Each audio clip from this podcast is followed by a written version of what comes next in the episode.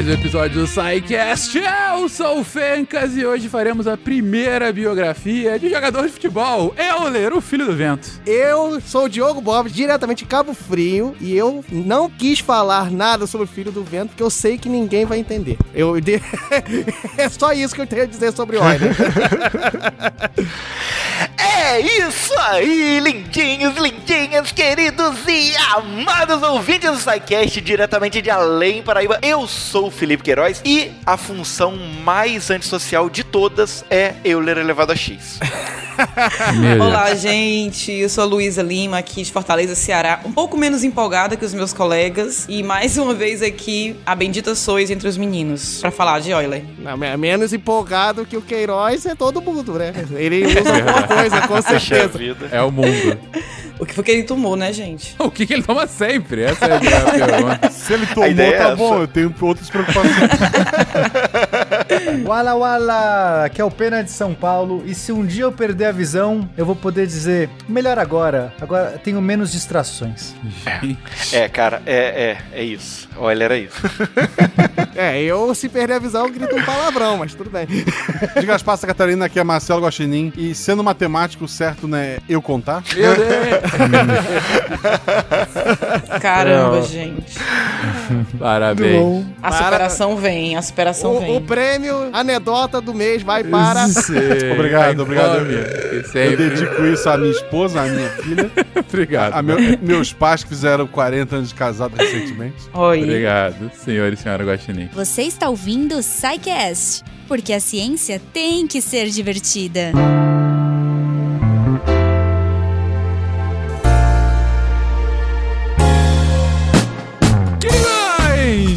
começamos mais um episódio do SciCast, mais um episódio biográfico. Esse aqui, na verdade, a gente já prometeu há tanto tempo que, basicamente, é, sempre quando a gente vai fazer algum episódio de matemática, em algum momento, a gente fala, ah, e o Euler em algum momento fez isso, e aí teve a participação do Euler. Um dia a gente vai ter que falar dele, um dia a gente vai ter que falar dele, e cá está, Leonard Paul Euler, um dos caras mais referenciados aqui nos episódios de matemática. E, e, na verdade, a gente já acabou comentando coisinhas dele em diversos episódios passados. Mas é hoje que a gente dá aquela garibada, que a gente fala um pouquinho sobre a vida por trás da figura mítica do matemático. E, claro, falando sobre a sua contribuição ah, para a disciplina. E aí, gente, como qualquer biografia, e aí nasceu Leonard. Onde nasceu? Ah, é, é, filho de quem? E, e mais importante do que isso, como que ele fez a sua trajetória para se tornar essa figura quase mítica na disciplina?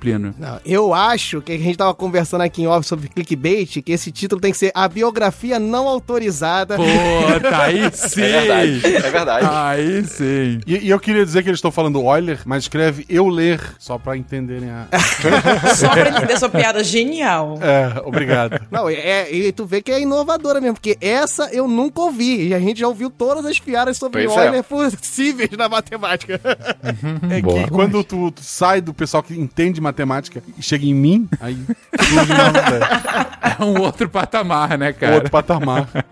Mas, gente, falando do, do, do dito cujo, e aí? Sua, sua nascença e sua trajetória. Então, gente, finalmente falando de Euler aqui, já falamos outra- outras vezes, né? E eu acho tão legal quando tem episódio bibliográfico, escrever pauta de, de episódios bibliográficos, porque a gente não sabe muitas coisas sobre as pessoas, obviamente, né? Porque, enfim, não é aquela pessoa, nosso amigo ali, nosso camarada. Mas é legal saber de muitas coisas pra ajudar a entender quem foi essa pessoa e a contribuição e tudo mais. É porque a gente vê muito as ferramentas, né, Luiz? A gente vê muito as ferramentas, tudo que ele. A gente usa muito, mas não sabe o passado mesmo. É legal pra caramba. Exatamente, é super legal, assim, a gente tem, eu tenho esse, esse apego à história da matemática como um todo pra saber como é que foi, né, pra onde é que vai, por que que fez aquilo e tudo mais. E é por isso que eu gosto desses episódios bibliográficos, assim, de fazer essas pautas. E eu queria muito falar, assim, desde o começo, que essa pauta, depois eu vou fazer um agradecimento mais formal, é, que me, me ajudou muito, foi uma tese de doutorado de uma pessoa daqui, de Fortaleza, é, que escreveu sobre Euler sobre, e sobre uma, uma obra dele, que a gente vai que eu vou falar aqui depois, né, mais, mais adiante, que ela fez toda uma tese de doutorado em forma de cartas, contando, ela estava se correspondendo com os leitores, com- mais ou menos assim, contando a história de Euler. Foi uma coisa muito linda de se ler, depois acho que eu vou deixar disponível para quem tiver interesse em ler também. E, e tem um porquê disso. Isso, né? Em 100 cartas, porque tem uma obra do Euler assim, e a gente vai saber mais um pouquinho dele agora, começando com a história dele, como falaram, né? De onde ele veio, de onde é que ele nasceu, enfim. Leonardo de Paul Euler, e assim, gente, com que idade vocês começaram a falar Euler, né? Porque eu sempre falava Euler. Exatamente. Eu aprendi Euler aqui no SciCast. eu aprendi na universidade. Eu nem conheci Euler antes, gente. Eu já conheci como Euler. Eu nunca vi esse cara antes, antes de ouvir aqui no SciCast. Foi uma decepção. Foi uma decepção para mim, que eu chamava de filho do vento. A minha, a meu ensino médio todo. pois é, eu, eu, tinha um professor que ele meio que dizia, ai, gente, do que quiser, sabe? Assim, na minha cabeça, quando eu era mais nova era Euler, né? Mas, olha, nasceu na cidade de Basel, Basel, não sei, vocês me avisam aí, é norte da Suíça, fronteira entre a França e a Alemanha, em abril de 1707, 15 de abril de 1707, filho de Paulus Euler, um pastor protestante calvinista, de modestos recursos, e de Margareta Brucker, filha de um pastor também. Euler teve duas irmãs mais novas, Ana Maria e a Maria Madalena, e logo após seu nascimento, sua família mudou-se para a cidade de Rien, também na Suíça, onde ele passou a maior parte da sua infância. E Euler, né, a primeira escola de Euler foi o ginásio de Basel, uma instituição que não continha matemática em seu currículo, olha aí, né? Aí, aí Guaxinim fala que só tinha educação física, entendeu? Ginásio de Basel. só tinha educação física. Essas piadas, é, a piada, é piada minha cara dele mesmo. E é meio... Meu Deus. Desculpa, amigo. E é meio incrível, assim, para mim pensar numa instituição de ensino que não tem matemática, né? Porque, assim, é, a gente sempre imagina que por mais, sei lá, precária que seja, tem matemática e português. Português não, né? A língua da pessoa, então. o problema é que na Suíça é. são cinco línguas diferentes, então só ah, isso já é. Foi por isso, né? Era... Talvez por isso. É. Faz todo sentido. Não deu tempo de ter matemática nesse currículo, né? Não, mas falando sério, a gente tá falando aí de, de início de século XVIII, é, ainda não tem uma consolidação de, do, que, que deveria ser ensino básico, né? O ensino básico mais curricular, ele acaba sendo uma consequência das revoluções nacionalistas no final do século XVIII, depois da Revolução Francesa, principalmente, que aí a escola começa a se transformar em um instrumento de Estado para formar é, trabalhadores e para formar patriotas, né? E então o currículo nacionalizado, inclusive com ferramentas como, por exemplo, a matemática, é, eles acaba de, demora para ser institucionalizado no ensino básico. Então, eu não acho é, é, é, impossível, né? Na verdade, deveria ser na, a maioria dos casos de a matemática deveria ser uma coisa mais de ensino superior ou alguma coisa do gênero, né? E não esse foco tão grande no ensino básico, né? Não só isso, Fencas, é, eu imagino eu também, né, que essa questão da ele sendo filho de pastores tal, ele, a educação, ela tinha uma atenção muito maior pra nobreza, que era aquele esquema de tutoria, né, que tinha os grandes tutores que, que eram os mestres dos nobres, dos príncipes, das princesas, então ali eu acho que tinha um ensino mais, assim, cuidadoso e ficava muito na mão desse tutor, né, a gente vê em vários momentos da história também. Inclusive o Euler foi um.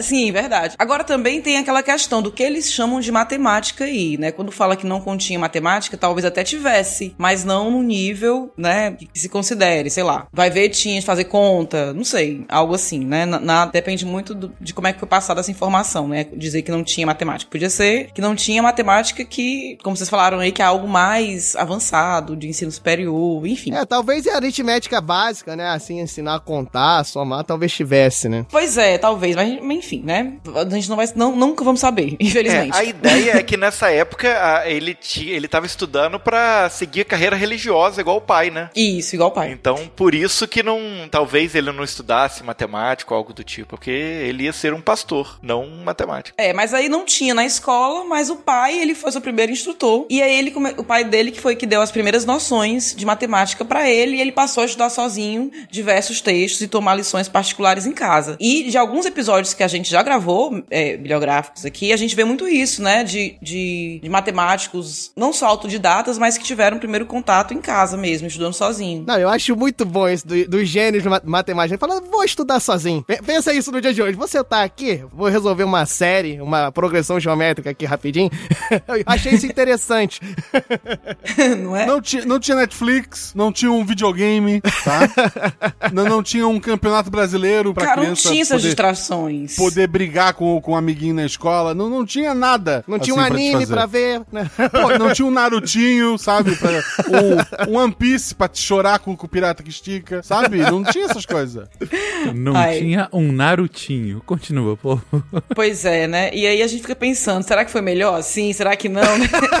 Mas enfim, embora o pai dele que tenha começado a instruí-lo, né, de matemática, em matemática em casa, ele mesmo não levou muita fé nessa inclinação que, ele, que Euler tinha pra matemática e aí determinou que o filho estudasse mesmo a filosofia pra seguir a sua carreira religiosa, né? Mas é, a Paulus Euler, né, é, o pai dele era amigo de ninguém mais, ninguém menos do que a família Bernoulli. Que é outra, é outra famosa aí dos casts, né, Fencas? Aí é outra famosa, outra famosa. Volta e meia a gente comenta aqui sobre algum Bernoulli, né? É um monte, né? O negócio é que na, na família tem um monte de matemática. Tem um monte, tem É, um tal- monte. talvez seja a família, uma das famílias mais notáveis na ciência, os Bernoulli, que era uma família tradicional da Basileia, então eles eram originários ali da, Da mesma cidade, né? Que o. da mesma religião. E, e daí a- o, o patriarca, né, o pai, o Jacob Bernoulli, ele era amigo da família lá do, do Euler. E inclusive o, o Jacob, ele foi um cara que é o cara que inventou os números de Bernoulli, né? Quem estuda matemática, enfim, sempre se depara ou física se depara com esses números de Bernoulli. A desigualdade de Bernoulli também é dele, que é muito usada em análise matemática. A beça também foi dele. Exato. Mas aí esse cara tinha dois filhos, que era.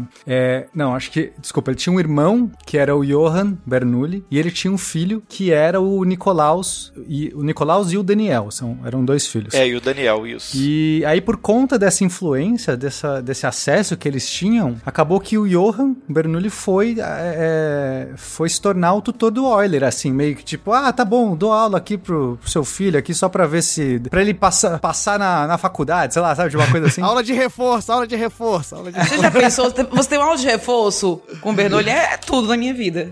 Exato. E aí ele, aí ele viu o talento do garoto. Porque até então, né, aquilo que a Luísa falou. O pai, tá, tá bom, um mais um é igual a dois, dois mais dois é igual a quatro, parabéns, você aprendeu rápido, vamos pra próxima. Quando ele começou a botar umas reticências, umas somas, começou a perguntar pro pai como é que soma aí sem parar. Aí o pai começou a achar que ele não tava entendendo nada. É, e não, e o detalhe é que o tal do Johann, ele foi um dos primeiros a adotar o cálculo infinitesimal, né? Que é o cálculo que a gente hoje chama de cálculo integral. É, o cálculo integral diferencial, naquela época, era chamado de cálculo é, de infi- infinitesimal. E quem inventou esse cálculo era, o- é, foi uma disputa entre dois dos maiores também, que foi entre o, o Newton, Isaac Newton, que inventa, eles inventaram de maneira separada, mas é, da mesma época. E também o Leibniz, o... Tinha até uma rixa, né? Eles discutiam que um tava meio que querendo pegar a ideia do outro. Tinha uma rixazinha entre os Exato, dois. eles fica- ficaram nessa, nesse dilema, né? Tipo, quem que foi realmente o pai do cálculo integral, do cálculo infinitesimal? Mas o- os Bernoulli us- tinham, é, usavam a notação do Leibniz, que inclusive é melhor do que a de Newton. Vamos cá entre nós aqui, não é por nada não, mas a, a notação do Leibniz é melhor.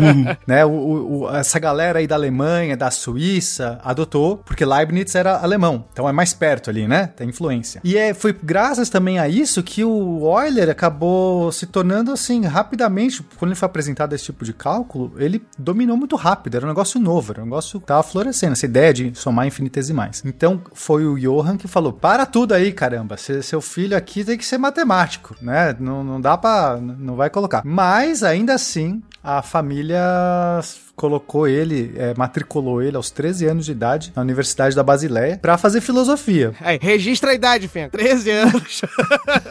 Meu Deus. Não, essa galera, gente, é, vale lembrar que aos 16 anos ele recebeu o grau de mestre. Pô, cara, 16 anos eu tava. é, três sabe? anos ele já, já saiu pronto ali. Né, Ah, entrou incrível. com 13 na faculdade, 16 saiu mestre. Gente, com 16 anos eu tava ouvindo música triste no meu quarto escuro, entendeu?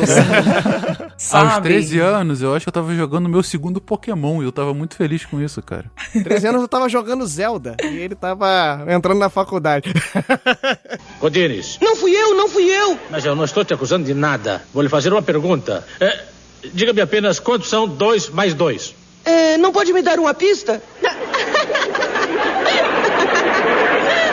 e, e o legal que a Luísa falou, né? Que aos 16 anos ele tava se formando, é, pegando o grau de mestre, ele tava não só estudando matemática, e a- o estudo naquela época era- ele era muito mais amplo, né? E pelas influências do pai, ele, ele tava estudando teologia, grego, hebreu, e, e não era só a matemática como a gente. Hoje a gente tá acostumando muito assim, né? Pela especificidade, pelo grau de complexidade, a gente estuda um, um ramo só. Naquela época eles estudavam diversos. Não, e o mais legal é que muitos matemáticos usavam filosofias. E assim, é muito legal como essas duas ciências andam juntas aí pela história da matemática, né? Muitos matemáticos se embrenhavam na filosofia também. É, assim, é, é bem mais recente essa separação da filosofia e das outras ciências, né? Enfim, filosofia não é exatamente uma ciência. Mas eu lembro que, sei lá, no o prédio, a, o curso de filosofia e física era da, da, USP, era junto, né? Até um período. Teve uma separação que eu não sei exatamente quando foi, mas isso a gente tá falando do século XX, né? Foi quando entrou limite, aí separou.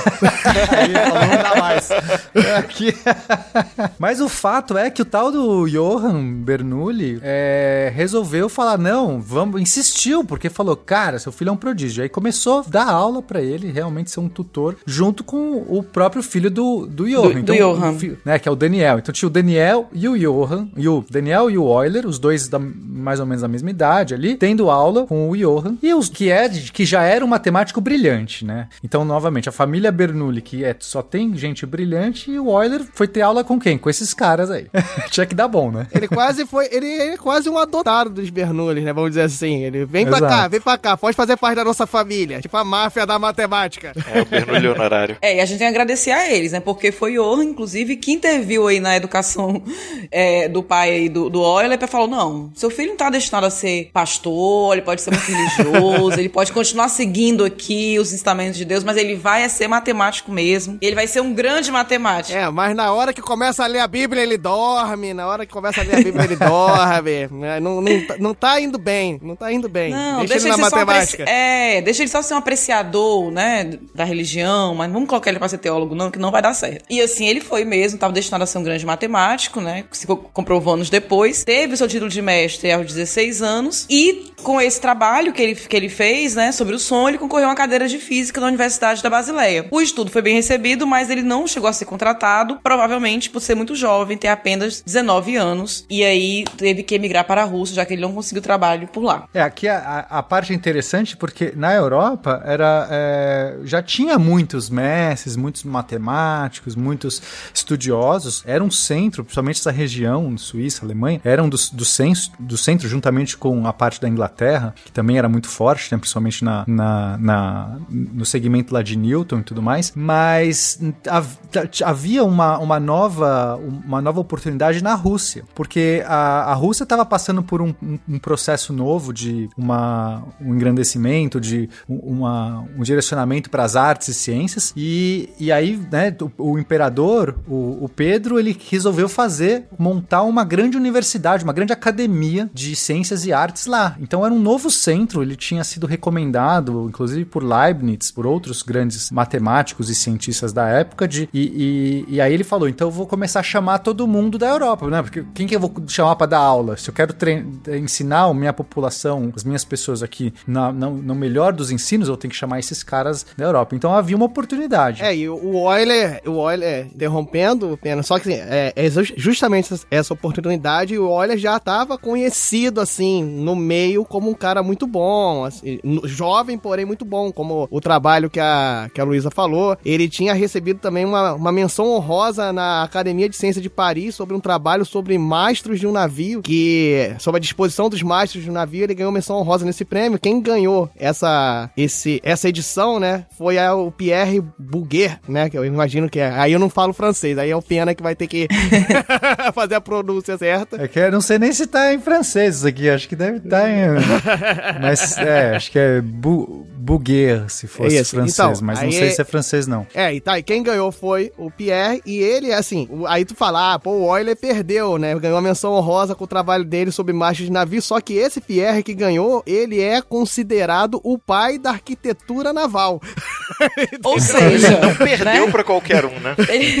é quase ganhar. Esse perdeu dele foi quase ganhar. Não, mas esses prêmios navais era uma coisa meio maluca, né? A galera gostava dessa parte naval e aí era super prestigioso esse prêmio. Não era qualquer prêmio, era. Ainda tinha prêmio em dinheiro. Era um prêmio assim, né? Não era só uma condecoração. Tinha um bom prêmio em dinheiro também. É, é, hoje a gente premiou é, quem quer ser um milionário perguntando as coisas aleatórias. Naquela época, o cara fazia um artigo, um, um projeto científico e ela concorrer e ia ganhar um dinheiro. Não, e, e os Bernoulli ganhavam tudo, né? O, o Johan ganhou 10 Exatamente. vezes o prêmio. Aí não, o ele Daniel ganhou duas. O Johan ganhou duas, duas. vezes. O, o filho dele, né, que ganhou É, 10. o filho ganhou 10. E o Oliver ganhou 12. É, só pra tu ver, ele perdeu essa, né? Foi vice aí pro pai da arquitetura naval, depois ele ganhou 12 desse prêmio. Mas ele ganhou 12 nesse período que ele tava lá ou foi depois, mais pra frente? Não, durante a. Durante a. Durante Durante a vida. vida. a vida é. toda, né? Ah, tá. Ganhou Se- só- Mas ele ganha 12 vezes em um ano, né? Porque aí o cara.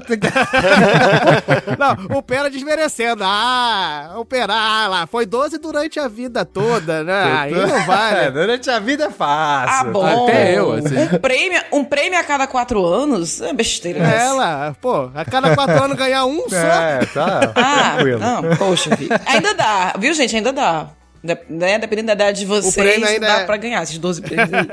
E aí foi diante dessa, dessa notoriedade que gente- eu interrompi o Pena, mas aí o Euler dentro dessa já tava na, conhecido na rodinha, aí entrou no projeto russo, né, de desenvolvimento educacional, não é isso? O legal, assim, que já tava conhecido e ele tinha como padrinhos, digamos assim, os Bernoulli, cara, que eram mais, bem conhecidos, né? Já tinham um nome. Então, assim, É tipo no SciCast tu falar que tá, tá apadrinhado do Guaxa, entendeu? Tipo assim. é isso. É, É, isso. exatamente. Aí é. Sabe? Um aval do Guacha e 10 reais eu tomo uma cerveja em qualquer lugar. É, tipo assim.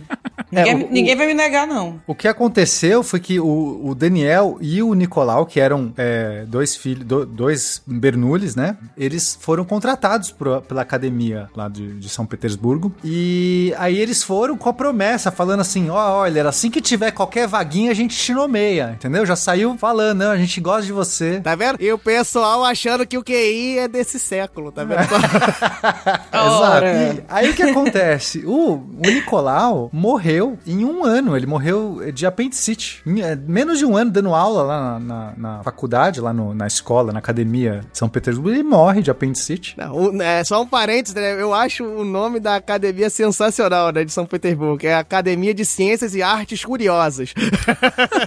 Eu acho que. qu- quais são as artes curiosas que vocês acham aí? Que tinha, né? Vamos pensar. Fecas, o que, que você acha que são as artes curiosas? Diga aí. Eu não sei, cara. É uma ótima Faz uma coisa meio pergunta. Harry Potter, né? É, As tipo, artes o- curiosas. O, cara tá fazendo alguma coisa e ele olha assim, curioso isso, né? Eu acho que eu devo estudar. Cara, mas que nome maravilhoso. A gente deveria reviver esse nome aqui nas nossas academias brasileiras.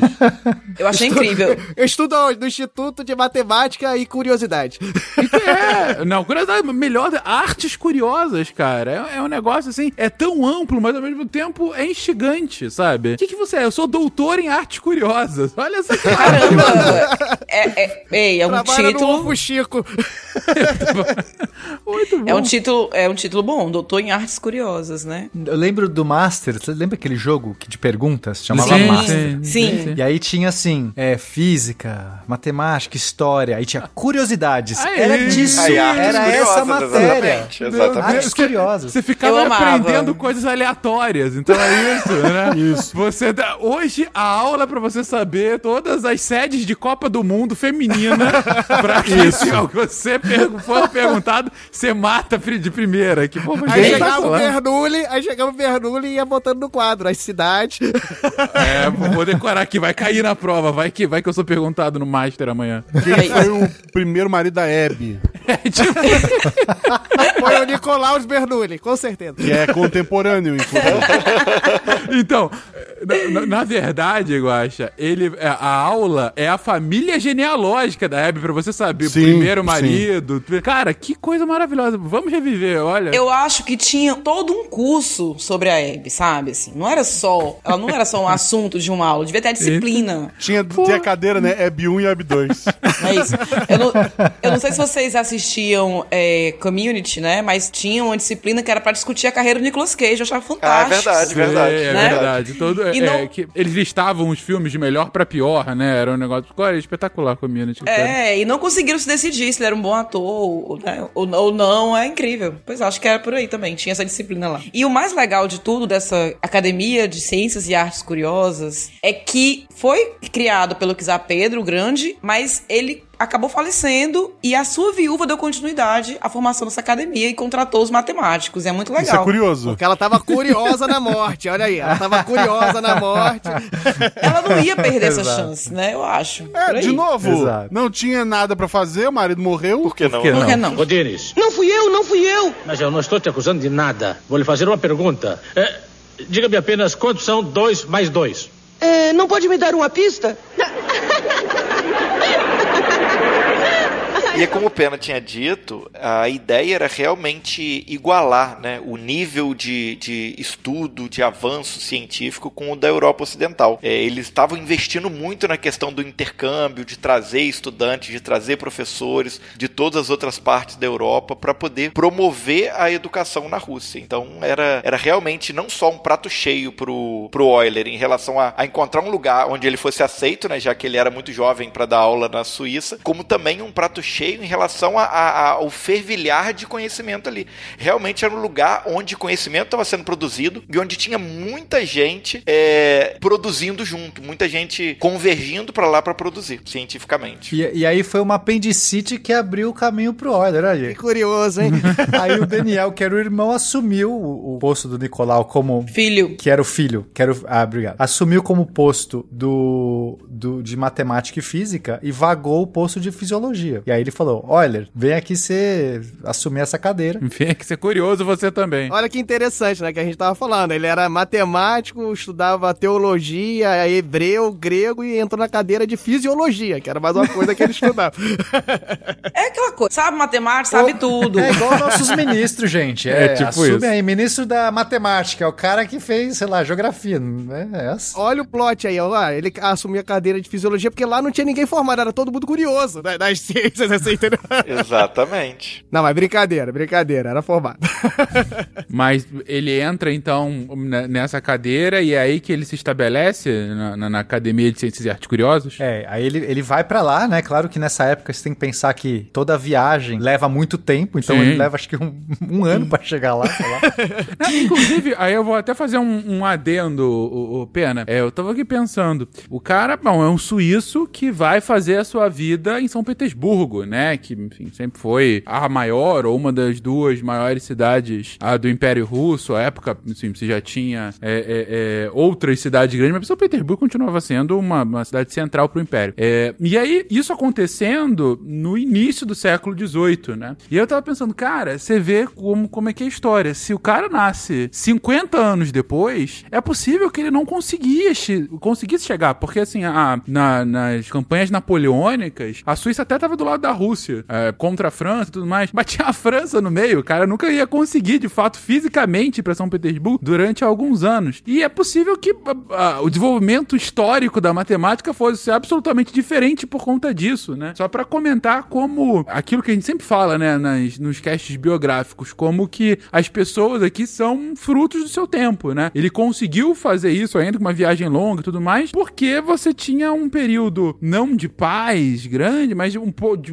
maior estabilidade nesse início do século XVIII na Europa. Uhum, exatamente. Então ele conseguiu fazer essa, essa jornada complexa e durante o caminho, inclusive, ele, ele encontra com o Christian Wolff, que, que era um- uma das, dessas personalidades influentes, porque estava sempre nessa discussão entre Newton e Leibniz, né? Que a gente já, já citou aqui. Quem que fez, realmente inventou o cálculo infinitesimal, não sei o quê.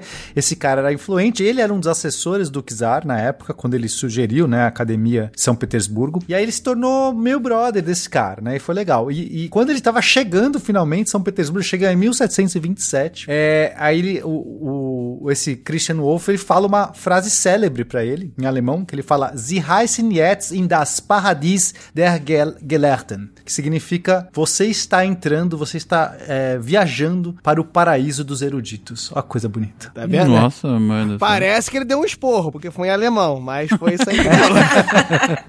Era algo carinhoso, né? É, como, é como foi dito, né? Na época, es- é, essa academia, né, que foi desenvolvida para elevar a qualidade da educação lá no país, era isso mesmo, era o paraíso dos acadêmicos, porque além de uma oportunidade de, de carreira, era uma oportunidade de conhecimento, de troca, já que tinha gente de vários lugares também. É, e, e acaba sendo de vanguarda também, né? Por estar abrindo a jovens mentes pensantes da época. Então ela realmente tinha um potencial muito grande. E aí a gente vai no primeiro plot, né? Porque ele acabou de chegar, o que, que aconteceu? E o que, que isso impacta ele? A Catarina I morreu, gente. Porque, assim, é, a chegada dele acaba sendo conturbada por conta desses funerais e a morte dela fez com que ali a, a Rússia passasse por um período, assim, meio que é, rejeitando, o, rejeitando os estrangeiros. Então, não que ele tenha sido rejeitado no primeiro momento, mas a convivência nele, a convivência dele na academia foi ficando cada vez mais dificultosa. Então, aquilo que você falou dos detalhes, é, detalhes da história fazendo com que a, a história de um personagem é, vá seguindo um rumo muito por conta desses fatos, por causa desse momento, essa morte com certeza impactou numa saída precoce que a gente vai ver dele da, da Universidade de São Petersburgo. É, porque na verdade essa, essa academia foi feita justamente para fazer esse intercâmbio com estudiosos de outros países. Mas com a morte tanto do Pedro o Grande como da sua viúva Catarina, os novos dirigentes ficaram responsáveis, eles não eram muito favoráveis a essa contratação de estrangeiros não, sabe? Então assim, era muito moderno isso para eles, o que eles estavam pensando em fazer. E aí com a, com a morte dela, ficou meio esse conflito aí entre os europeus, né, e essas outras correntes teóricas e o povo que veio de fora. Por isso deu essa quebrada. Eu acho interessante desse período é que ele tava nessa, nessa dificuldade de saber se fica, não fica, se vai, não vai. Então ele resolveu uh, um- ter um segundo emprego, tal qual o pai do Chris. É E, e, e por que não, né? Vamos lá. Estamos falando de um cara matemático, estudou para ser pastor, não sei o que, trabalhar com fisiologia. Vamos ser médicos também agora. Então ele assume um emprego como médico na Marinha Russa, médico tenente da Marinha Russa. Olha que beleza. Por que não? Eu sou matemática, mas eu me considero super apta. Aí quem quiser se consultar comigo, fora que eu fiz pós-graduação em 19 temporadas de Grey's Anatomy, então assim, eu me acho capaz. Quem quiser. A minha versão dessa história é o seguinte: ele nunca estudou fisiologia nem matemática. só que daí vagou a cadeira de fisiologia, os caras falaram assim: o- chegou lá o, o Daniel e falou assim: Eu conheço um ótimo médico. É isso. Vou chamar ele agora. A viagem é longa, a viagem é longa. Vai, é, vai, viaja longo, vai estudando. Aí chega lá, meu, vai disseca sapo, aí faz alguma coisa, vai inventando. E aí, só que aquela coisa, nossa, chegou o grande médico da Europa. Então você vai assumir o posto da Marinha. Aí o cara foi lá. Eu, eu acho que essa é a história real.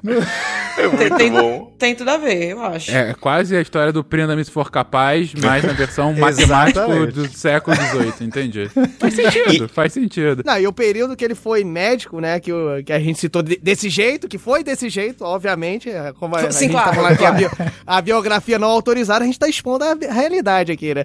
Tem cartas, É cartas psicografadas que comprovam essa versão. exato, exato, exato. Ele mesmo mencionou, não, é, a gente não pesquisou, ele mencionou nas cartas psicografadas que ele foi tenente, é, médico tenente de 27 a 30, ou seja, da chegada, da morte da Catarina até 30, de 1730, né, que é quando ele assume a, a cadeira de física. Inclusive, por que será que Catarina morreu, né? Vamos pensar.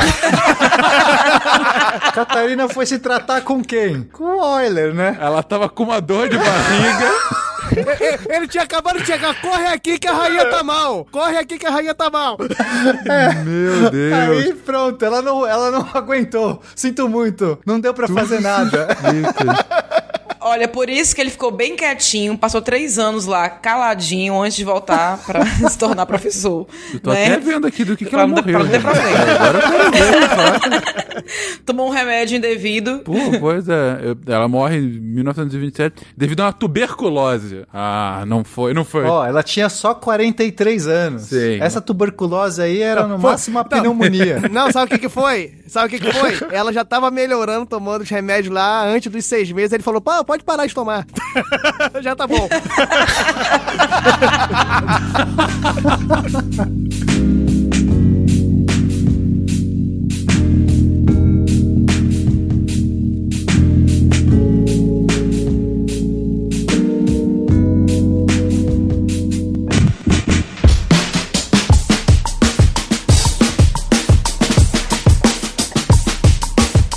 falando sério, um negócio que é, que é importante, talvez, até pra explicar essa ascensão rápida, né? É. A Catarina, gente, ela é viúva do Pedro I, ah, da imperador, que é o primeiro imperador da Rússia. O Pedro I é o cara que, que- A gente falou sobre isso nos episódios sobre Rússia. É o cara que vai é, transformar vários é, czarados, né, que existiam, principalmente ah, o czarado de Moscou, ah, é, tem o czarado de São Petersburgo tudo mais, e ele unifica em um império único. E isso acontece em 1721, ou seja, é, seis anos antes do Euler chegar lá. Então a gente tá falando aqui quase que da formação de um, de- não de um estado, que é um império e tudo mais, mas enfim, é até natural que num processo ah, longo como esse de formação de, de um país novo, vamos colocar dessa forma, você tenha é, a- a necessidade de, de, de gente especializada para ocupar cargos importantes para, para aqueles locais, né? Então, assim, mais uma vez, fruto do seu tempo, né? Exato. Na- no filme, é, é- são aqueles filmes que os fatos históricos vão acontecendo e ele é aquele personagem comum que vai transitando, entendeu? É esse filme que a gente tá contando.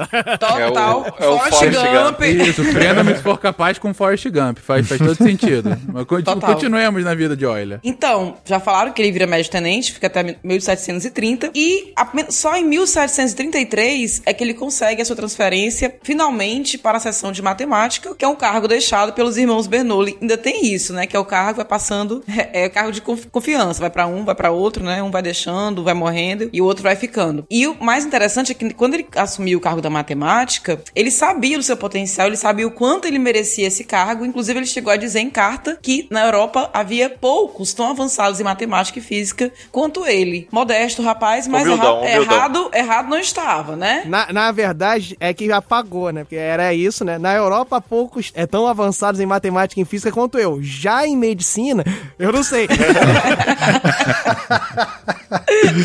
É, na verdade, a frase, a frase correta era o seguinte: eu vou fazer mais bem saindo da medicina do que se eu ficar nesse cargo. E aí inventaram de ele ficar Que na matemática. descubram da minha participação na morte da Imperatriz, eu vou pra matemática. Eu vou salvar mais vidas contando do que sendo médico. Foi- não, aí ele foi tão assim, tão é, é, sábio, que foi só quando ele realmente atingiu o patamar pai do Chris, quando ele teve dois empregos, foi que ele decidiu casar. Eu achei sábio da parte dele, né? Isso aí, é verdade, é verdade. Até porque ele teve 13 filhos, né, com essa mulher. Então, realmente, ele teria que 13 ter. filhos? Ele, É, ele teria que, que- ter. Ele teria que ter tre- dois empregos. Acho que é até pouco, dois empregos pra ele. O pai do Cris não consegue isso não, gente. Mas olha o detalhe, olha o detalhe, Fenca. Só desses 13, só 5 sobreviveram à infância. Olha ele. Ah, Porque é. foram tratados com quem? Quem era o médico da família? Meu Deus, Meu. Deus. Eu quero dizer que esse. Olha, gente, eu não estou compactuando pra esse pessoal rindo da tragédia familiar do Olha ter perdido oito filhos. Quero deixar claro aqui. Eu também. Não, não só perdeu oito filhos, como perdeu a própria esposa também, né? Tem isso. Tem isso também. Piora. Então, ele, ele, ele casou com a sua conterrânea, a Catarina Geisel, é filha de um pintor, e tiveram juntos 13 filhos. Agora, faz sentido, né, gente? Vocês falaram aí, ah, é porque não tinha Netflix na época, não tinha um Pokémon, né? E aí o povo ficava escrevendo matemática. Olha, não só ficou escrevendo matemática, estudando matemática, como foi ter filho pra Dedel. É, e é legal que ele, ele dizia, né, que muitas das invenções, das descobertas matemáticas dele aconteciam justamente quando ele estava cuidando das crianças. O, tem, tem relatos de que ele ficava é, embalando, né, balançando a criança. Para, no- para, ele é o, é o Rodrigo Hilbert. Isso aí ele tava, ti- ele tava É contando vantagem. ó. Ele ficava, Ah, ele aqui- ficava embalando a criança num braço enquanto escrevia com a outra mão. Era exatamente isso. Quando você tem 13 filhos, você tem que estar o tempo todo contando pra saber se estão todos perto, porque se um saiu é porque vai fazer merda. eu, eu, eu tenho um e tenho o tempo todo tá contando aqui, beleza, uma criança. Tá tranquilo, tem uma criança Ou comigo. seja, ele, ele, ele garantir 5 já foi uma vitória, entendeu? Né? Ele não deu, não conseguiu acertar todos.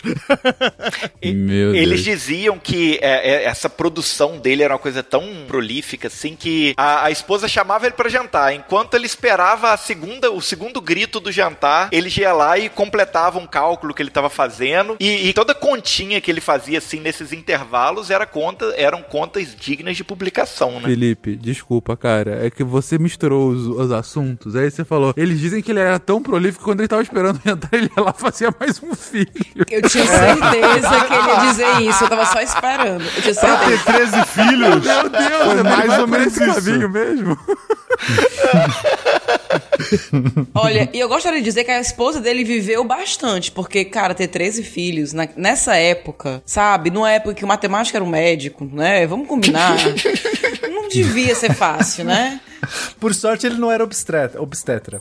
Devia ser Por fácil. sorte. Meu Deus do céu. Mas enfim, 13 filhos, acumulando empregos, enfim, deixando de matar pessoas e começa de fato a dar sua contribuição para matemática nesse momento. Não, olha o detalhe, Fencas. Ah, nesse período que era muito desejado você ter um, é, ap- aplicações né, do, do conhecimento, você, porque, sei lá, a gente tinha aí novas tecnologias sendo des- desenvolvidas, vários problemas aí da ordem social, ainda mais na Rússia, nessa Rússia que estava sendo reconstruída, não, estava sendo construída praticamente, estava sendo unificada, estava com esse novo é, engrandecimento nas artes e ciências, então era tinha muita necessidade de uma coisa prática. Daí ele era muito estimulado para fazer realmente não só contribuições matemáticas, para fazer, vamos lá, o que, que a gente pode fazer com isso? Então ele se desenvolveu na cartografia, magnetismo, motores a combustão e, e na construção naval. A construção naval é por causa daquela derrota lá na Academia de Paris, aí ele não abandonou. Ah, é, ficou o ranço, né? Ele ficou nunca superou, ele nunca superou, é verdade. Exato. E assim, muito curioso isso, que além de médico e tudo mais, ele também era, olha aí, cartógrafo, engenheiro, né, engenheiro naval, mas também ele não deixou de lado em nenhum momento a sua, o seu grande talento, a sua grande predileção pela matemática, em especial na teoria dos números, nas análises eh, de infinitos, né? Ele, ele foi um dos, dos que mais, dos que desenvolveu, que eh, abriu caminho para essa, esse entendimento dos diversos infinitos, eh, das equações diferenciais, cálculo variacional e mecânica racional. Você pode me dizer quais são as quatro operações fundamentais? Sim, sim, querido professor. As quatro operações fundamentais são a operação das amígdalas, do apêndice, do menisco e pedra nos rins.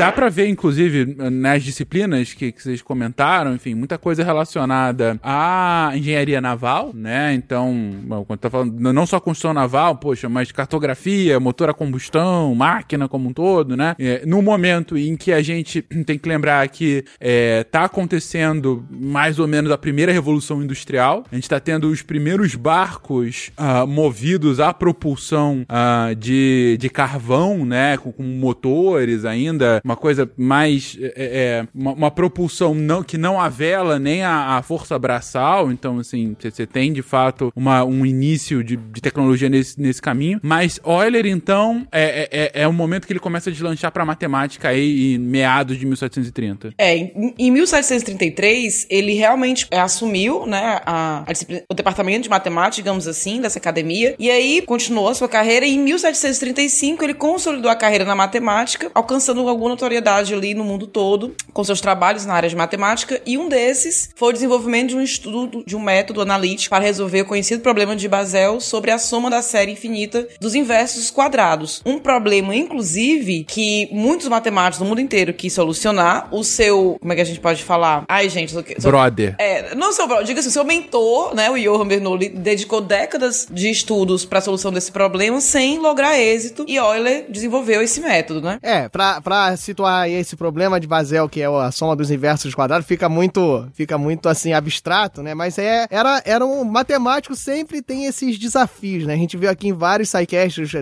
já teve até desafio rapper de matemático, né? Em vez de fazer uma rima, eles iam lá botar, Isso aí. desafiava com questões matemáticas, que- né?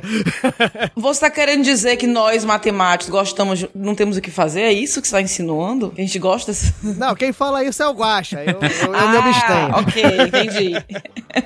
Tá, mas aí essa, esse desafio, essa coisa que na Basileia corria, que é, é, a, é, uma, é a soma infinita, né? De você pegar assim, ó, 1 mais 1 sobre 2 ao quadrado, mais 1 sobre 3 ao quadrado, mais 1 sobre 4 ao quadrado, indefinidamente. Já era sabido que essa soma, mesmo indefinida, ela convergia por um valor, entendeu? Que ela não ia somar indefinidamente, porque se você for pensar, as parcelas estão cada vez menores. Assim, matematicamente, as parcelas podem ficar cada vez menores e não acontecer isso, né? De não passar de um valor. Mas esse específico já era sabido que chegava num, que a gente chama de limite, né? Não passava de um valor, vai, vai chegando cada vez mais perto de um número e esse número era, um, era intriga, era a, o grande furor da Basileia descobrir que número é, era esse, resolver essa soma infinita. Então aí foi Euler que resolveu e era um. O, o Johann tava décadas, que a, a Luísa já falou, né, tentando. É, é importante a gente lembrar que a gente está falando de um cara de 20 e poucos anos, né? Então, em 1735 ele tinha 20 e poucos anos, tinha 28, 27, 28 anos. Não, mas ele se É. forma com 16 anos. É como se ele tivesse já uns 50 pra nossa realidade.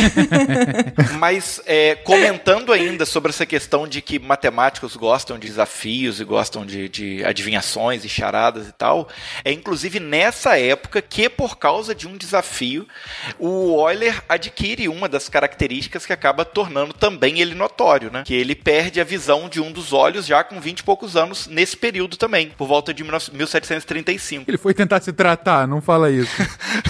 Se- Seria incrível. Mas a, a história, a história que contam é que foi por conta de um desafio proposto pela Academia de Paris, um desafio de astronomia, que era um problema tão difícil que eles deram alguns meses para que todos os matemáticos pudessem tentar resolver e solucionar. E ele ficou três dias virado, três dias e três noites trabalhando sem parar. E aquela coisa do estresse, mal condição de trabalho, tentando enxergar ali na luz do escuro, é, ele ficou doente e perdeu a visão por conta desse desafio. É, ele ficou mal, ele ficou com febre, quase morreu, assim, né? Chegou, sabe, quando você. Nessa época, você pega uma febre mais forte, você, você vai, né? Ele se recupera dessa febre, mas a visão dele vai turvando, vai ficando ruim, e aí ele perde. Pra, ele, é, ele, o olho direito dele fica tão ruim que depois, mais pra frente, quando ele se muda pra Berlim, o imperador lá vai chamar ele de Ciclope. Ele vai ser o apelido carinhoso que Ah, é. Era um X-Men, olha aí agora, o plot twist. Meu Deus, sério, Ciclope? Era o ciclope da matemática. Aí depois de tudo isso, alguém pergunta pra ele, ele fala, mas valeu a pena. Não, melhor. Ele fala o seguinte: quando ele perde esse olho, ele fala assim: é aquela minha frase de abertura. Ele fala assim: melhor agora que eu tenho menos distrações. Ele falou essa frase. Ele fala exatamente isso. Mas é isso. Tá, olha só, eu queria saber se a Luísa quer defender os matemáticos agora. com, com essa frase, só pra, pra eu saber. Eu não tenho defesa nem pra mim, quem dirá pro Euler, gente. Não, não dá, Porque, não assim, dá. meu Eu direito de- tento. meu direito de resposta. Quando eu digo que os matemáticos não, não, não tem outra coisa, eles vão nesse desafio, são daquele tempo, eles não tinham opção. Errados são os matemáticos de hoje que têm opção. É verdade. Olha, eu não posso falar nada, porque eu sou uma pessoa que me desafio comigo mesma. Sabe? Tudo que eu tô fazendo, e se eu fizer em tanto tempo? E se eu agora fizer desse jeito? Então, eu não posso falar nada, né? Não sei se perderia a visão por causa de um desafio, mas. Mas um barco tu, tu pilotava, se precisasse. Se, preci- se me desafiasse. Ah, Aqui no Nordeste, a gente tem uma expressão. sentiu, sentiu um ano, né, Guaxa? Ah, não, aqui no Nordeste a gente tem uma expressão que quando a pessoa pega. É, é cacimbão, sabe? Que pega muita corda. Vocês já ouviram essa expressão? Não, eu sou uma pessoa que pega muita corda. Então, assim, é um, é um grande defeito meu. Que se alguém falar, ah, duvido que você faça tal coisa. Aí eu, eu tenho, eu tenho que ir lá fazer pra tipo, esfregar na cara da pessoa. Duvido que tu manobre aquele barco ali, ó. Seja Me capitão. de, deixe, deixa eu ir lá pegar. O. problema é que o Euler não precisava nem duvidar, né? Era só ele saber que tinha um desafio aí rolando. Ninguém, não, pois é, ninguém precisava desafiar o Euler, não. Ele que ia lá buscar os desafios. Isso, né? ele chegava assim, ó. Ô, tu acha que eu consigo fazer aquilo? Não, a gente sabe que tu faz, cara. Aquela- Não, não, não. É sério. Você acha que eu consigo? É isso, ninguém dizia nada e ele ia lá se meter. Bom, e aí ele começou a ter vários reconhecimentos, então ele não precisou mais de um QI, não precisou mais de uma pessoa pra levá-lo pra pra um lugar pra trabalhar. E então, é, com essa, com sua carreira já consolidada né, na, na matemática, Berlim abriu as portas para Euler e ele foi convidado por Frederico II para trabalhar na Academia de Ciências da Prússia. É, nesse período ele já tinha ganhado duas vezes aquele prêmio da Academia de Paris. Ele já era, bica- Exatamente, já era é. bicampeão.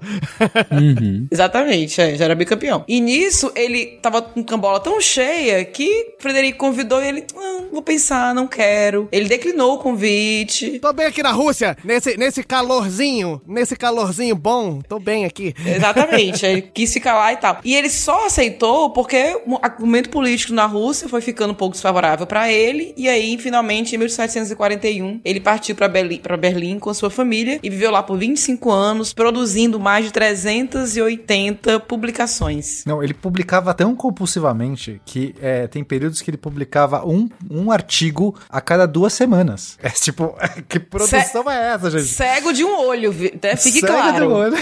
É absurdo, é absurdo. Não, é, tinha relatos que, assim, as revistas das academias, né, de ciência, não acompanhavam, que ele ia fazendo os artigos, ele ia botando, tipo, numa gaveta, ia fazendo uma pilha, o pessoal ia pegando e ia fazendo as revistas, ia fazendo as publicações, entendeu? Que a pilha dele tava sempre, tava sempre sobrando artigo.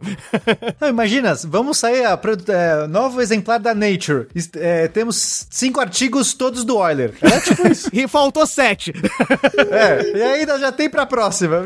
Meu Deus. Ai, gente. Não, então é isso. Ele chega lá e quando ele chega em Berlim, né? O contexto da chegada do óleo lá em Berlim é que o rei Frederico II ascender ao, ao trono prussiano, né? Fazia pouco tempo, fazia mais ou menos um ano. E a Sociedade de Cientistas de Berlim, Brandemburgo, fundada em 1700, tiveram inclusive Leibniz na sua presidência. Daí o Frederico, ah, vamos modernizar aqui, né? Pegando o modelo da Academia de Ciências de Paris, né? Então, outro que foi na onda de querer trazer, né? É, é, professores de fora e mo- modernizar lá a sua, a sua academia. E aí ele convidou vários cientistas renomados para compor esse quadro, né? Remodelar esse quadro. Entre eles, o Pierre Louis Moreau e que tornou muito é, que se tornou presidente da, da academia, né? Da, da- de Ciências Be- e Belas Letras. E o Euler, que foi como diretor da seção de matemática, né? Finalmente aí reconhecido. Pro Fencas ficar mais ambientado, Fencas, é assim, naquela época a nação que ia começando a ficar forte, que ele ia montar o seu time de futebol.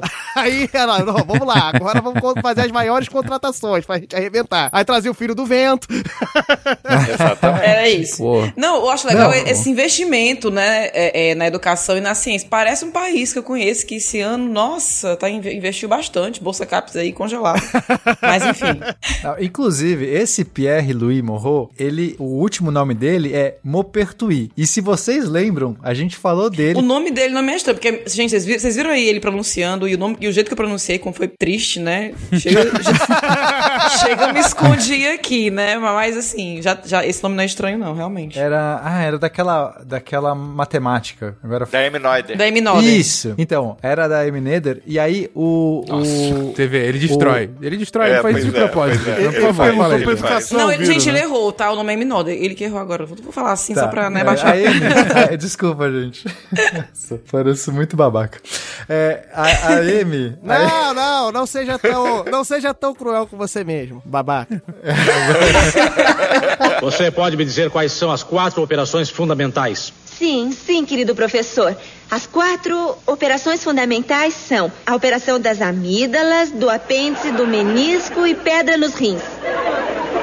A Amy, ela tinha aquele trabalho sobre as simetrias na física, vocês lembram? Que cada, cada simetria equivalia a alguma constante, né? Que foi a grande coisa dela. E aí a gente falou, contou a história de como foi essa perseguição das constantes na física. E aí teve várias pessoas, um deles era um Maupertuis, que ele calculou a tal ação, e cada vez ele calculava diferente, ele dizia que ele tinha encontrado a, a- o segredo de Deus. Então era esse cara, eu acho que eu até cheguei a, a citar Sim, umas sim. frases malucas dele. Esse cara aí, que ele era sentido também como um desses super eh, matemáticos, filósofos e tal. Então ele tava a cargo, ele tava ali na frente, né, diretor. E é importante pontuar isso aí, que isso aí vai ter coisa mais pra frente, que, ó, pelo que o Pena falou, ó, é extremamente religioso, né? Sempre, sempre relacionando com a divindade, com a chegar mais próximo de Deus. Exatamente. E o Euler tinha uma proximidade com ele também. Acho que ele teve ali também uma amizade, não sei direito. Com mas- Deus? É.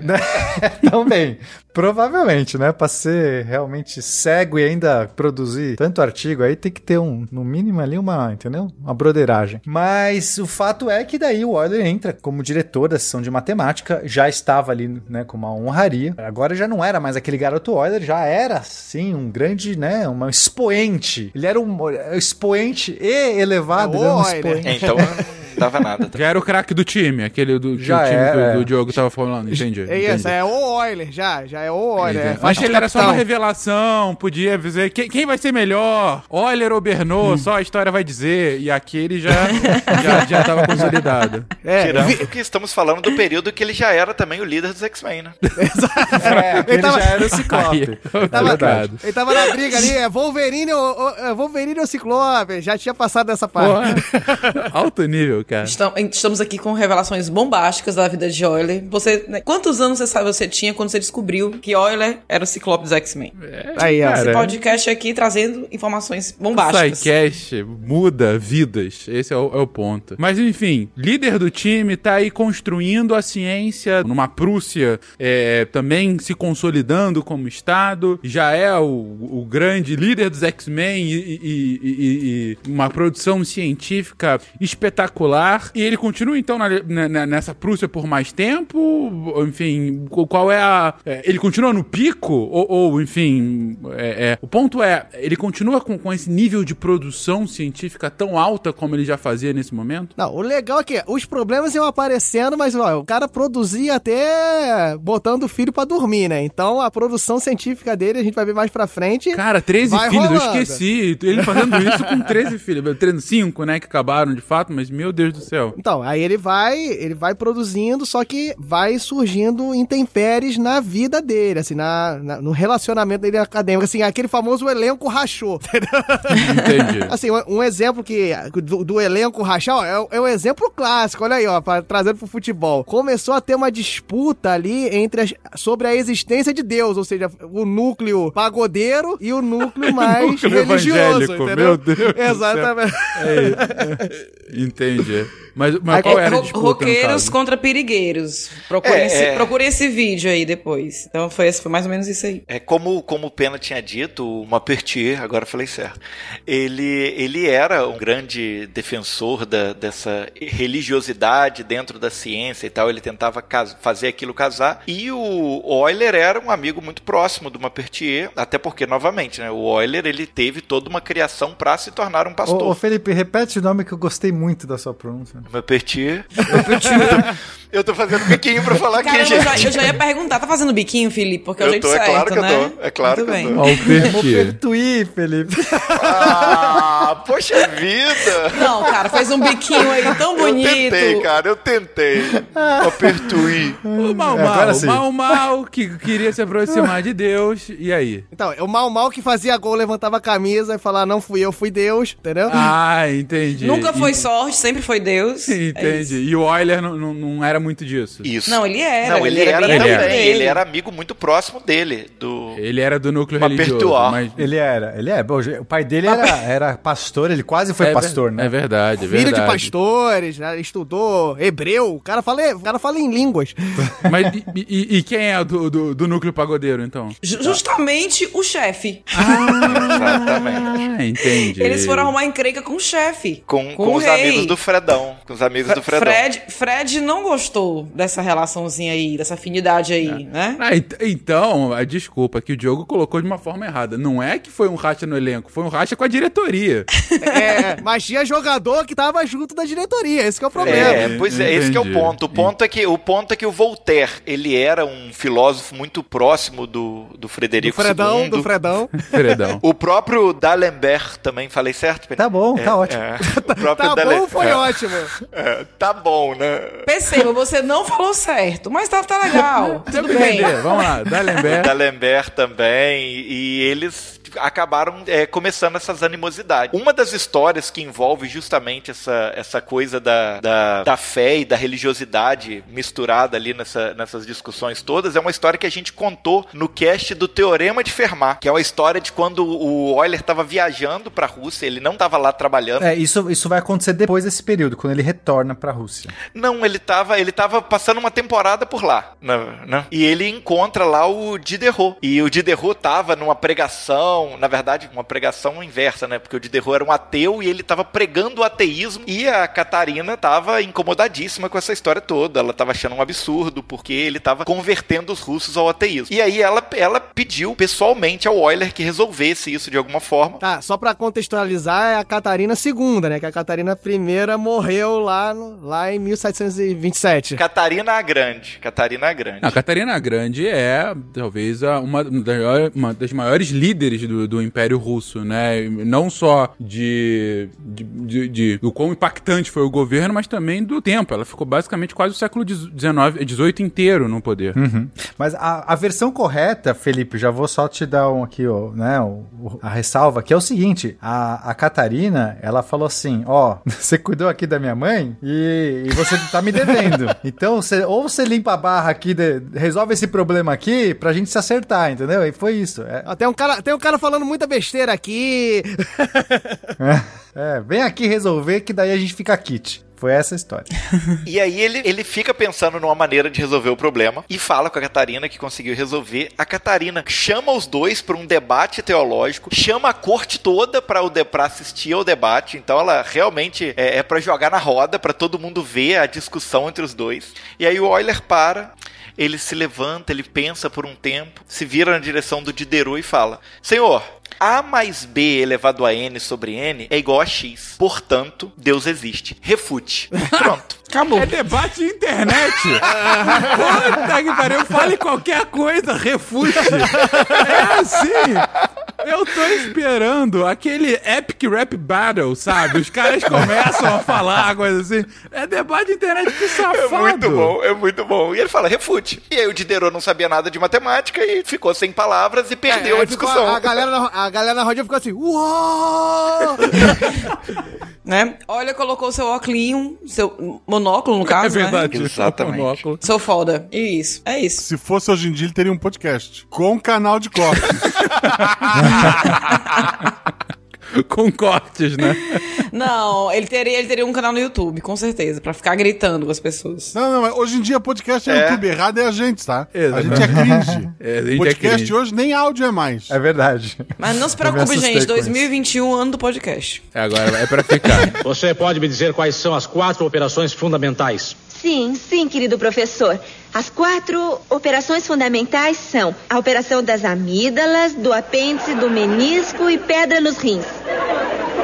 Curioso é que o tal do Denis de Diderot, ele não entendia matemática. Ele era um filósofo, ele era ali, ele argu- argu- argumentava, ele era um cara muito bom. Tanto é que ele tava causando na corte, tava todo mundo, nossa, realmente Deus não existe. Então quando o Euler joga isso, feriu o âmago do cara, porque é meio que expôs. Ele não sabia nem como, sabe, aquela coisa, nem, nem pra, ele não sabia nem o básico da, da- dos símbolos matemáticos a ponto de falar assim, ah, cala a boca, você tá fazendo qualquer merda.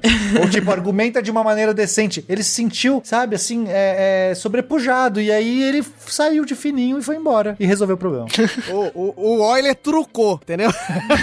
que safado, cara. É, é- É, é um blefe, né? Foi um blefe. Ele sabia que o cara não manjava de matemática, então tá bom, vou jogar aqui uma coisa qualquer. E nem foi uma equação difícil, foi uma coisa meio. ah, elevado a M mais B? Como é que é, Felipe? Não É, tipo- não é. A a equação era a seguinte: era A mais B elevado a N sobre N é igual a X. Tipo, Ou seja, nada com nada. não é nada.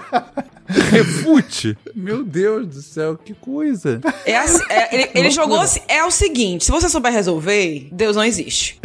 Mas se você souber, é, foi isso que ele mandou. E aí, pronto, o cara desistiu. Safado, cara. Enfim. Foi safado Mas é mesmo. o nosso herói. É, é o herói da nossa história. Ele provou a existência de Não Deus. é o herói que nós queremos, mas é, Mas o que, temos, merecemos. É o né? herói que nós temos hoje. É o nosso isso aí. Ciclope, é o nosso Ciclope. Ciclope, então, depois de salvar Catarina na segunda, depois de ter matado a primeira, é, ele, ele então prova a existência de Deus mentindo pro cara. E, e aí, como continua nessa história? Gente, a gente, gente tá acabando com a memória do óleo. Gente. A gente avisou que o, o Bob colocou aí no início. É a biografia não autorizada. Se a família do, do Euler estiver ouvindo aqui, eu peço desculpas. Mas enfim, a gente tem que É falar a isso. verdade. Estamos aqui, é, compromisso com a verdade. Compromisso com a verdade. É, e aí só pra contextualizar, né? Aí a Catarina II tava naquela assim: vem pra cá, olha, vem, volta pra cá, tu já quebrou o Diderot aí na, nas ideias, nas ideias. Na malaca. É, exatamente. No, no Somebody Love. aí ela, ela chamando pra ele retornar e aí a gente já vai se caminhando assim pra onde ele termina, assim, aonde ele vai até o fim da sua vida, que é retornando pra Rússia aqui. O, o, a decisão derradeira dele foi que ele tava naquele racha de elenco lá em Berlim, né? Que tem a, tinha a ala Isso. a- a ateísta, tinha a ala religiosa e ele era, ele era próximo de Montpertuis, né? É, mais ou menos isso. E com a morte, com a morte dele. Mal, mal, mal, mal. Mal, mal. O mal, mal. Com a morte de mal, mal, o Fredão colocou D'Alembert como o como diretor. Aí, ó, né? você Na- falou certinho. Pô, Ai, Perfeito. Obrigado, obrigado. É, foi ótimo. Não, va- vale ressaltar o quão rancoroso o Frederico II era, né? Porque com a morte de Mal Mal, o que aconteceu? Olha, achava que ia assumir a função dele, né? Na academia, assumir a geração. Isso, porque era mal, mal na direção geral e o Euler era o diretor do futebol, entendeu? Era o diretor da matemática, entendeu?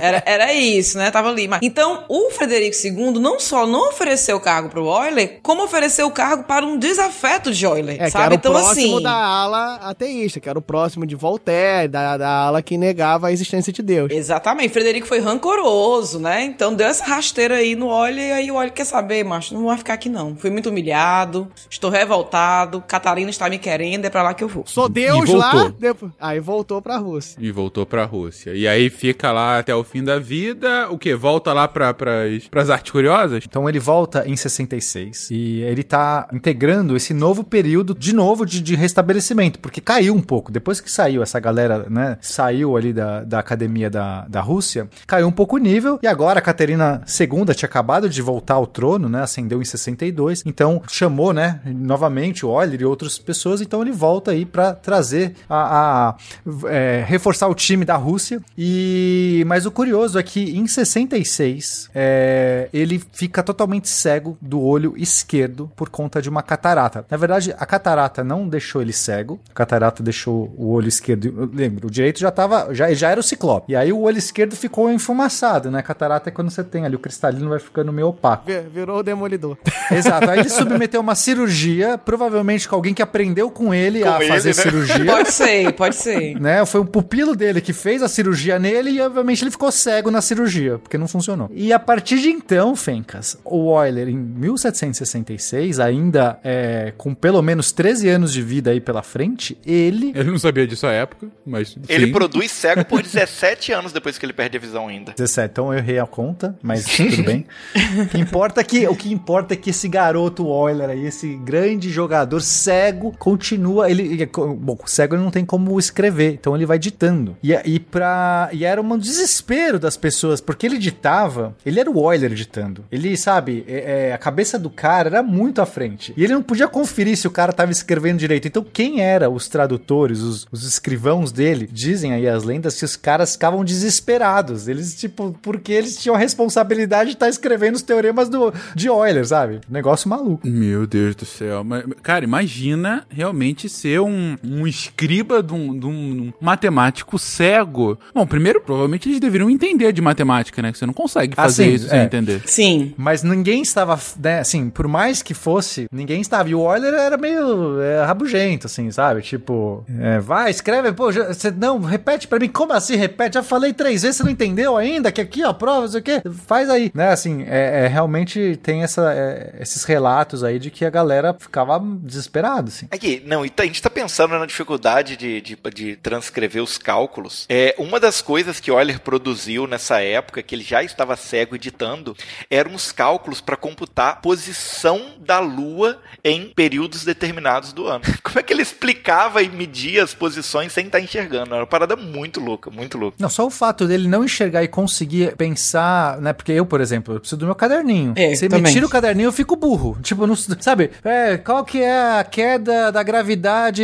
Sei lá, não consigo. Eu tenho que, tenho que, sabe, colocar ali, ó, fazer a bolinha. Se coloquei a bolinha no papel, eu já, já, já sei tudo. Não preciso Não, e o mais notável, né, que, por exemplo, a gente sabe, uma pessoa que já nasceu cega, né, ela vai se adaptar e ela tem todo um raciocínio já desde, desde a da nascença voltado a, a, a ser sem a visão, né? Ele não, ele enxergava, então ele formou toda a sua forma de raciocinar, tendo esse sentido da visão, e continuou fazendo coisas super complexas, super, super abstratas, perdendo a visão. E o que eu acho mais incrível é que ele- essa saga dele por deixar coisas, né? Assim, ele ficou numa, loucura pra deixar coisas escritas, pra produzir. Ele não parava de produzir. Não teve, aquele momento assim, pô, cara, tô aqui velho, sabe? Tô aqui com minha vida consolidada. Não, ele tinha essa sagacidade por deixar material produzido e até os filhos entravam aí na onda pra escrever pra ele também. Que impressionante, cara. O que dizem é que ele produziu até o último dia da vida dele, que ele teve um derrame e morreu, mas até o último dia ele ainda estava escrevendo, estava produzindo. É, É, é o, é o, o da hemorragia cerebral, a gente sabe, né? Motor do carro. Ele usou tanto que os, os tubos. o- os tubos ali rompeu tudo. E assim, Caraca. ele, ele morreu assim, é, quase falido, né? Por conta do incêndio que teve, que atingiu a casa dele. E todo mundo um dia na vida já ouviu essa pergunta, né? Se a sua casa pegasse fogo, o que é que você salvaria, né? Então a gente pensa, poxa, salvaria, sei lá, umas fotos, né? Alguma lembrança, não sei, uma roupinha do, do filho, whatever. Ou ele ficou lá salvando todos os seus manuscritos. Perdeu praticamente todos os bens, foda-se os bens, mas os meus manuscritos eu, tô- eu consegui salvar, né? Então, assim, esse- era essa vontade dele de realmente deixar um legado, deixar um, material, né, substancial. Ele perde a visão em 71. É, é, em 66 ele desenvolve a catarata, ele desenvolve a catarata, e aí ele vai perdendo a visão gradativamente. Entendi. Em 76 71. é quando ele faz a cirurgia, mas aí nisso ele já tava cego. 71, É. quando ele faz a cirurgia. Entendi, entendi. Em 66 começa a ficar debilitado, 71 faz a cirurgia e, e, enfim, já, já tá com visão, é, sem visão. E ele vai falecer aos 77, ou seja, em 1784, né? Ele nasceu em 83. 83, é, 83, 83. É, ou seja, ele ficou trabalhando, aí, como vocês falaram, É, foram 17, 17 anos. anos cego. Cego. 17 anos. Que coisa espetacular, né, cara? Realmente, a gente tá brincando aqui com várias coisas. Gente, ele não era o Ciclope de verdade da, da, da Marvel e nem matou a Catarina I. Mas, mas, Poxa. mas falando Ah, sério, Ah, cara. estragando, estragando a história.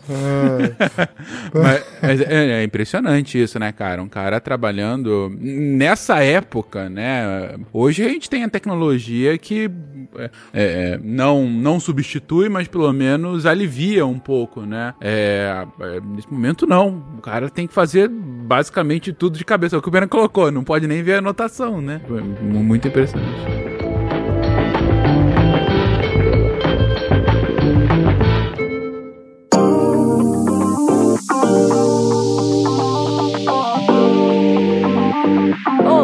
Olá, pessoas! Aqui é a Jujuba para mais um momento Cambly. Ai, como eu tava com saudade de vocês. eu tô passando nesse comecinho de dezembro pra avisar vocês que não é Natal ainda, mas o Cambly já tá trazendo presente. Porque eles são fofos, né? Fazer o quê? Gente, olha só, esse mês, se vocês entrarem lá no site do Cambly, que lembrando é cambly.com, vamos lá, C-A-M-B-L-Y.com, vocês vão colocar lá o nosso código do SciCast, que é Natal SciCast. O link vai estar aí no post também, se você quiser clicar direto. E o que, que vocês vão ganhar além daquela aula experimental Maravicheves, que eu adoro dizer? Vocês vão ganhar esse mês o Listening Challenge. Olha só, que é um pacotão de aulas e exercícios totalmente gratuitos para você praticar o inglês e testar o listening, né? Que é ouvir ali, entender, ver se você entendeu ou não. E o challenge, que é o desafio, né? Então é um desafio para você ouvir aí, nada melhor que vocês ouvintes de podcast, vocês vão estar vocês estão mais que acostumados que isso com isso. Então, olha só, são vários níveis de desafios com pontuação e é muito legal para praticar. Então, né, você vai lá, se cadastra, você vai receber tudo certinho por e-mail. Lembrando que é só esse mês, tá? Então corre, vai lá, entra no site do Cambly, usa o nosso código NatalSciCast, pega a sua olhinha na faixa e faz o Listening Challenge. Eu já comecei, olha só, esse mês eu quero trazer para vocês professores, já que a gente tá falando de desafios, é, eu quero trazer professores com sotaques diferentes. Então hoje eu fui conversar com a Sun, que é uma professora da Austrália, e é, ela é especialista em pronúncia, ou pronunci pronunciation, como ela falou pra mim. e a gente começou a conversar um pouquinho sobre peculiaridades da fala, né, da Austrália e tal. E ela trouxe, ela falou um pouquinho que eles têm uma mania de cortar as palavras, né? Então assim, tomate, eles vão falar, sei lá, tom ou mate, coisinhas do tipo. Vocês vão ouvir aí ela dizendo. E ela trouxe uma curiosidade muito legal que eu quero compartilhar com vocês, que ela disse que a palavra selfie veio da Austrália, olha aí, que é self portrait, né, que é autorretrato. E aí os australianos eles têm essa mania de ficar encurtando as palavras, então eles falam selfie. Então se você gosta de tirar uma selfie aí, você já sabe que essa palavra veio da Austrália. Vamos ouvir ah, o meu papo rapidinho que eu tive com a Sam. Se você quiser conversar com a Sam, o link dela também vai estar aí no post. E eu espero vocês, espero que vocês se cadastrem, espero vocês nesse desafio. Eu quero saber quantos pontos vocês vão fazer. Espero que vocês mandem muito bem. E vou procurar professores com sotaques bem diferentes pra gente esse mês, tá bom? Um beijo pra todo mundo e até semana que vem. Bye bye! So that's and, and Australian English, the other thing that we do is we tend to cut down words. So we wouldn't say, I'm going to, um, I don't know, I'm going to visit my cousin in Coolangatta. It would be like, I'm going to vis- visit my cuz in Cooling, you know? So it's like, I'm, vi- I'm not visiting, I'm, vi- it's like viz, you know, Viz. avocado. Like if I, one of my favorite things to say is I want a tomato and I want an avo amato sanger. And that means avocado tomato s- sandwich. So we never say the full length of our, our words. Like it's always cut down. And in fact, when you, you know, the word selfie, the word selfie, completely Australia, like it came from Australia. Look it up. It comes from Australia. So Yeah. self portrait, you would never hear an Australian say, "Oh, I'm going to take a self portrait of myself." It's just like I'm going to take a selfie. Yeah. Selfie. Yeah. Everything we everything we do is we cut down and we put we like mado, like mate. So it'll be like o on the end, or we'll say ie or e on the end of words, and that changes Uh-huh. the whole language. And most people cannot understand it unless they've really kind of had an induction into the English Australian language. Yeah, Australian English.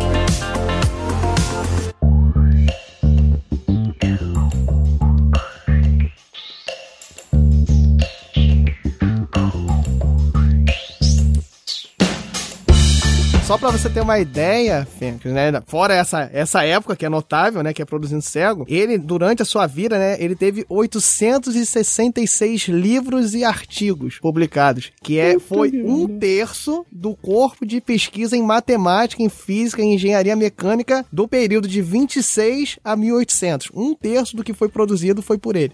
Isso é uma loucura. Ah, um, um terço, peraí, desculpa, um terço de, da onde? Da, da Rússia, da Europa? Não, de- de- da produção inteira. Tudo foi produzido nesse Isso, período. da, da Europa, isso, isso. Ah, da isso. Europa. Tudo que foi produzido na Europa, um Isso. terço foi o Euler. Tudo, a- a- o É, conhecimento em- em- matemático, enquanto ele nasceu, um terço foi ele que produziu. Basicamente isso.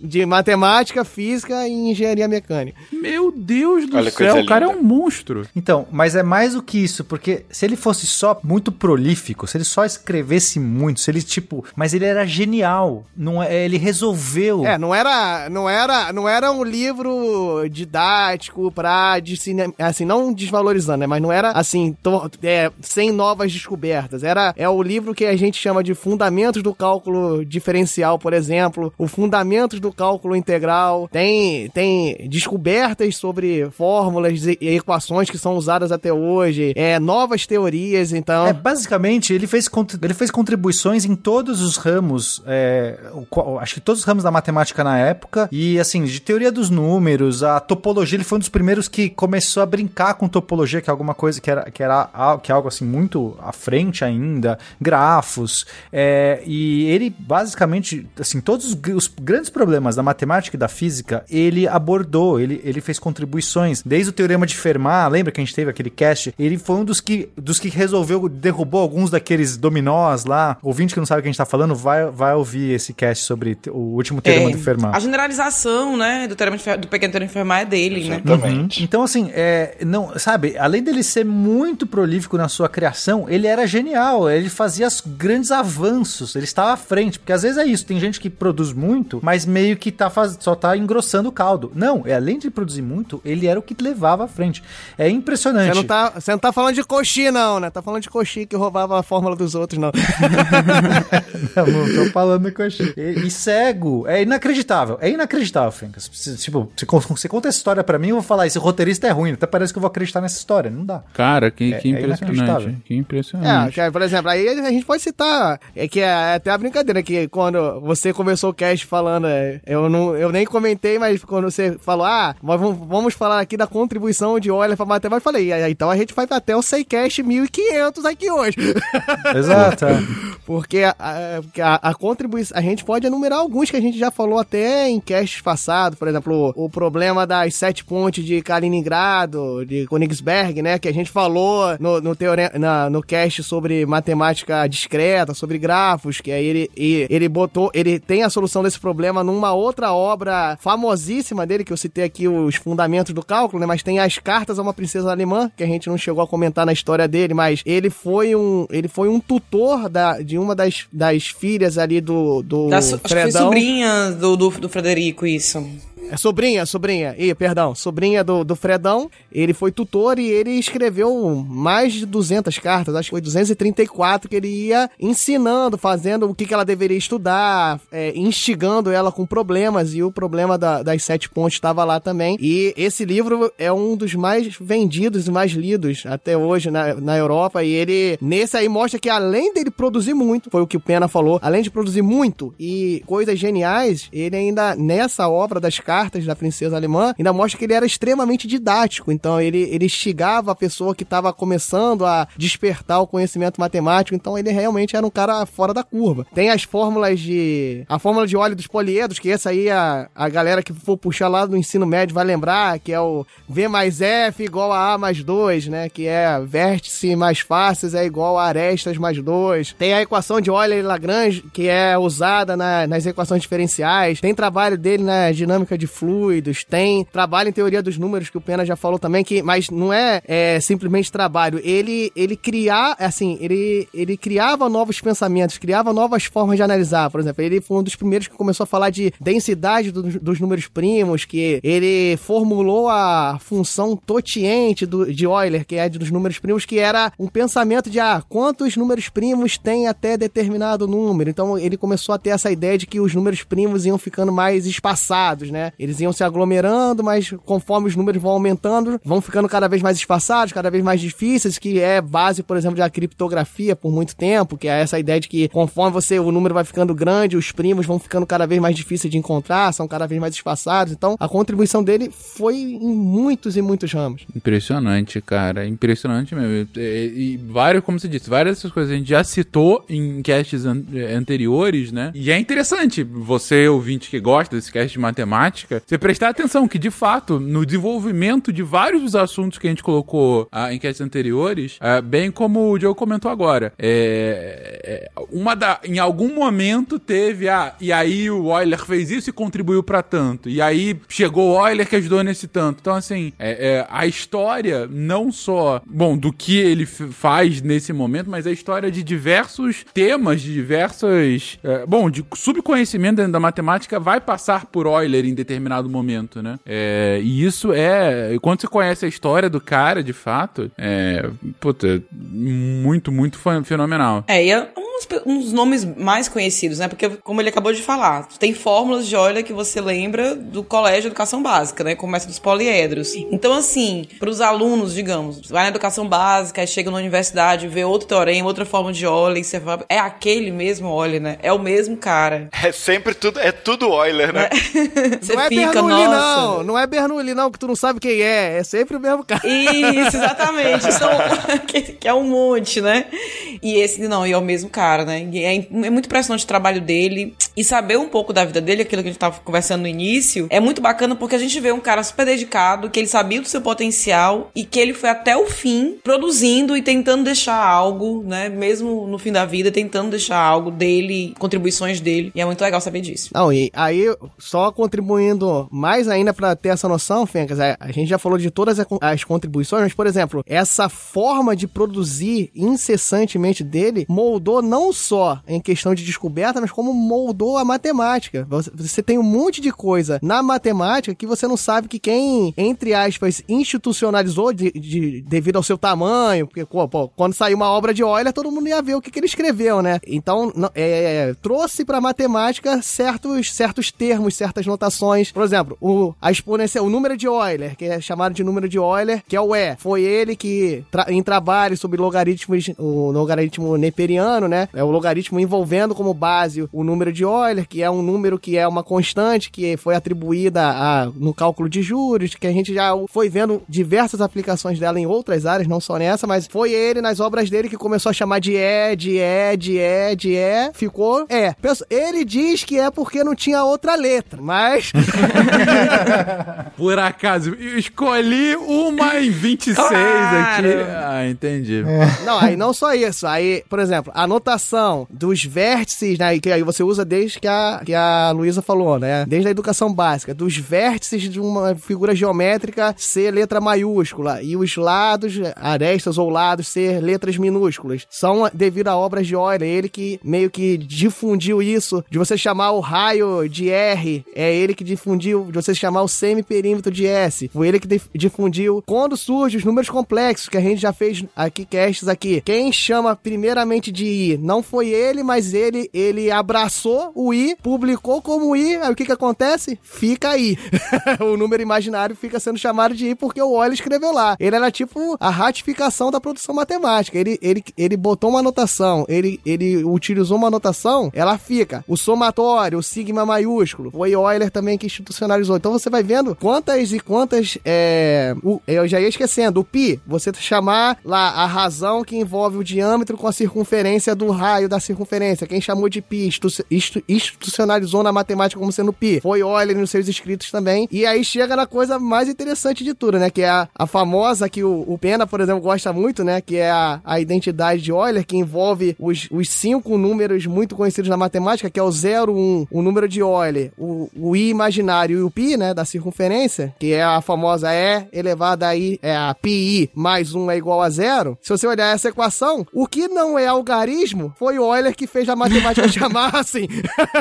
Caraca. é- essa equação, ela, ela é muito elegante, né? Assim, acho que tem, tem gente que tatua, enfim. Porque é uma identidade é, que envolve todos esses elementos que são quase que centrais na matemática, né? O número de Euler, número imaginário, pi, 1 e 0, que basicamente são, tipo, quase que a essência aí dos algarismos, né? E tudo isso numa única equação, numa única identidade. Então, só para repetir, então é e elevado a i pi mais um igual a zero, essa é uma identidade. E aí você é, pode, a partir dela, por exemplo, encontrar outras, né? Você inverte e tal, e, e você pode usar isso, inclusive, em demonstrações, quando você está precisando introduzir um número imaginário no meio ali, você não sabe como, usa essa identidade que ela, ele aparece. Você precisa adicionar um pi no meio, você não sabe como, usa essa identidade que ele aparece. E o que é letra nessa identidade foi ele que divulgou e ficou assim na matemática por causa dele. A geodésica que a gente falou em geometrias não euclidianas também, já comentou, que é a, a circunferência, né, que é, a- é o arco ali da, da esfera, que tem, é centrado ali no centro da esfera. A, esse, a geodésica foi ele que também, ele, ele que também definiu essa, essa distância, esse arco mais curto entre dois pontos na esfera. Então você vai vendo que muita coisa que é usada até hoje na matemática foi obras dele, por conta desse esse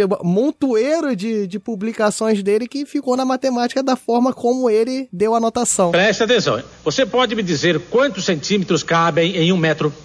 Ah, 29. 29 centímetros cabem em um metro? Sim, professor, e até sobre espaço.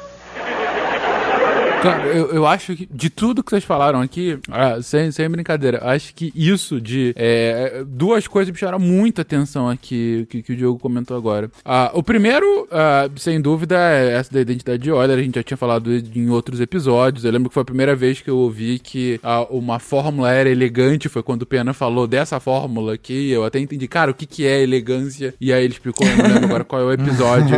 Mas eu, eu lembro bem, eu acho que foi de números imaginários, que foi, foi o primeiro que você, você enfim, não, não tenho certeza. É, mas quando o Diogo fala, cara, tirando 0 e 1, um, foi ele quem popularizou as letras. Bom, primeiro que uma letra tem o nome dele, né? Que ele por acaso colocou como letra E, que é, que é o número de Euler, e ele que populariza pi e i. Não é ele quem cria, mas ele que populariza, ele que de fato faz com que os outros comecem, continuem utilizando. Então, assim, você pega uma das fórmulas mais conhecidas, mais elegantes, mais frequentes, e o cara que, enfim, fez, tirando os algarismos, fez tudo, né? E, mas eu acho que ainda mais impressionante do que isso é, é justamente o fato dele é, ser o, o, a pessoa que populariza notações matemáticas. Aí você consegue ver. É, é, é eu vou fazer uma comparação tola aqui, mas enfim, de qualquer forma, a gente tava falando aí do, do, dos times, né? Que é o cara que fez o racha da equipe com, com os cartolas e tudo mais. É, recentemente eu tava, tava no Twitter e aí numa dessas, né, dessas mensagens que começam a ganhar bastante destaque, é, um cara tava mostrando lá um, um filme, uma comparação de vários excepcionais jogadores de futebol atuais fazendo dribles maravilhosos e aí logo depois cortava pro, pro Pelé fazendo a mesma coisa 50 anos antes, né? Então o cara falando, olha, esses caras são muito bons, mas Pelé é o Pelé. E, e aí isso me lembrou que, assim, ah, você uh, tem ótimos jogadores de futebol, você tem caras que marcam época e tudo mais, mas você tem o cara que é a régua. Nasceu o novo Pelé. O cara é tão bom como o Pelé. Então, assim, é, é, ele é a referência. Ele é por quê? Porque é o cara que, enfim, definiu, no caso, esse esporte. E aí, quando você tem um cientista que define, é, inclusive, como se escreve, o cara tá definindo a linguagem. Você tá definindo a notação. Se o cara tem o, o, o poder, né, a influência tal de definir, ou, ou, a influência, ou vencer pelo cansaço também, né, dado a quantidade de coisa que ele escreveu. É. Mas, pô... A, pe a, pessoa ia estudar e um terço dos livros tava lá, é, é, é. É, então, aí, é. Pô, deve ser é mesmo, né? Todo mundo tá usando, e aí era o mesmo cara. Mas, enfim, quando ele define a notação matemática, você vê que é um cara que, enfim, ele é, é, é, é o Pelé, né? É o cara que, que tá definindo a régua, tá definindo como se escreve, tá definindo como você vai fazer a ciência a partir de agora. É, e não à toa, a gente até demorou para fazer um episódio sobre ele, mas não à toa dá pra ver a importância que ele tem pra, pra disciplina, pra matemática e, claro, e todas as outras que acabam dela derivadas, né? Até, a, enfim, todas as aplicações práticas da matemática, como física, uma delas que a gente até comentou agora, mas enfim. É, isso, isso é legal, Fencas, porque ele não foi só matemática. É comum, né? É, uma pessoa com essa contribuição e ser tão famoso na matemática, mas ele fez contribuição muito na física, na engenharia. A gente citou aqui, né, cartografia. Cartografia, o cara fez diversas contribuições. Então, isso é, é muito, assim, é intrigante. Ele era um polímata da ciência e, por um acaso, ele, ele foi genial em muitos desses, é, desses ramos e a gente conhece ele mais na matemática, mas se a gente quiser, a gente poderia ver as contribuições dele em todos esses outros ramos. Na física, a gente vê muito na faculdade, eu como físico, a gente vê muito cálculo de Euler, Euler-Lagrange. Sempre é o Euler, mas alguém normalmente ou descobriu junto ou acabou usando alguma coisa de Euler, enfim, é comum. Mas certamente na engenharia vai ter, na, na cartografia, na astronomia, você vai, você vai descobrindo ele. Não, por exemplo, o que o, o, o Pena falou na, na física é, é a base, porque a maioria dos modelos, é, a maioria não, mas uma boa parte dos modelos da física vai envolver uma equação diferencial e a base das soluções de equações diferenciais é de Euler. Assim, o, por exemplo, o curso básico de equações diferenciais em qualquer é, faculdade de exatas, aquele primeiro, a, a primeiro curso que você faz, os métodos que você aprende para as primeiras equações diferenciais foi tudo Euler que publicou. Os fatores integrantes é Euler, é com o número de Euler, é ele, ele determinando como é que faz. Então você vê a importância nele na física é absurda, por exemplo. Olha, eu só acho que se que daria um episódio de SciCast para cada coisa que, que Euler fez ou ajudou, ó, contribuiu. Olha o golpe vindo, malta. Oi? Ó a cavada, ó a cavada golpe na vindo. Ó o golpe vindo. Mas esse é um é, golpe grande. O cara escreveu 800 livros. Não, né? gente, calma. Não é, tem calma. isso de SciCast ainda. um que acho que não sei se a gente já falou, mas que é a análise dos infinitos também, é, que tem toda uma discussão em teoria dos números muito legais. A gente já falou aqui do. Teve um episódio que a gente falou dos, do Hotel de Hilbert. Você sim, lembra sim. esse, Fencas? Lembro, lembro. infinitos quartos. E o Euler foi um dos caras que. Ele era o pai é, do definiu, Hilbert. Ele era praticamente o pai do Hilbert. Ele definiu é, essa. É, é, esse, que, que havia diversos infinitos, tipos de infinitos, que os infinitos não eram os mesmos, não, não, não havia só um tipo de infinito. Trabalhar com o infinito, ele fez análise sobre o, o, os infinitos. Isso é muito legal também. Ele é uma das contribuições para a teoria dos números absurda que a gente até hoje tem aí na, na matemática. Só pra comentar, Fencas, é que pra dar uma pichotada no Euler, pra ele não ficar tão, tão se achando assim, que a gente comentou, eu, eu falei, por exemplo, da, da solução da soma dos quadrados lá, eu acabei esquecendo de comentar lá que ele realmente demonstrou aquele, aquele trabalho que o, o Johan, o Johan Bernoulli tentou por anos e tal, só que depois, mais pra frente, hoje em dia, a demonstração do Euler, ela não é considerada 100% correta, pô, mas aí é um, é um detalhe técnico aqui que não vale a pena a gente comentar, mas ele, ele usa, um, durante a demonstração, ele usa uma característica dos polinômios, assim, de polinômios, é, somas, né, de x ao quadrado, mais um é um polinômio, entendeu? Essas somas que terminam num determinado grau, ele usa uma característica que existe nesses polinômios, e ele diz que essa característica também funciona se a soma fosse infinita, fosse indeterminada. Isso não é uma, não é 100% certo, porque para algumas somas infinitas vale e para outras não. Ele atribuiu dizendo que valia para todas e considerou que para que ele para que ele estava usando ali, valia e resolveu. Aí o pessoal não, não acredita muito nessa demonstração, mas o que que acontece? Para aquela soma específica que ele usou, realmente provaram de uma outra forma que dá certo. Ou seja, você nunca vai saber se ele carteou ou se ele sabia e a mente era muito à frente do tempo. e tá certo, a, a resposta que ele chegou para aquela soma é realmente a soma correta. É aquela coisa, ele fez aquele jeito e disse, refute. Exato. Vem. É isso, entendeu? Logo Deus existe. Você, você que se vire. O pessoal olha pra equação dessa e fala: Deus tem que existir. Pra isso aí dar certo, só Deus. Acho que foi assim que ele convenceu. Ai, gente. Não, o que eu tava querendo comentar no final era só mesmo que o interessante, assim, tem coisas que a gente sabe que, que são creditadas a ele, tem coisas que a gente tem conhecimento, até pelo nome, né? Fórmula de Euler, teorema de Euler, número de Euler. Mas o que, que é legal de ouvir, é, tudo que foi dito no programa de hoje, é, pra, pra quem tá ouvindo, é se tocar que coisas que a gente não sabia, que a gente já usava normalmente, né? Saber que tem um dedinho dele, que ele que formalizou, que definiu, enfim. Isso também é legal. Não, excelente, cara. Eu realmente fiquei é, abismado com a produção científica do cara, é, com a importância que ele teve, ah, com a produção científica depois do, do, dos problemas físicos que ele vai tendo ao longo da vida, né? E, bom, e do impacto que ele tem em diversas disciplinas, matemática, dentre outras, né? Eu queria dizer que que a gente aprendeu hoje, Javan é o melhor músico que já existiu na história. Açaí, Guardiã, Zoom de Besouro, Imã, Branqueatés da Manhã. Refute isso.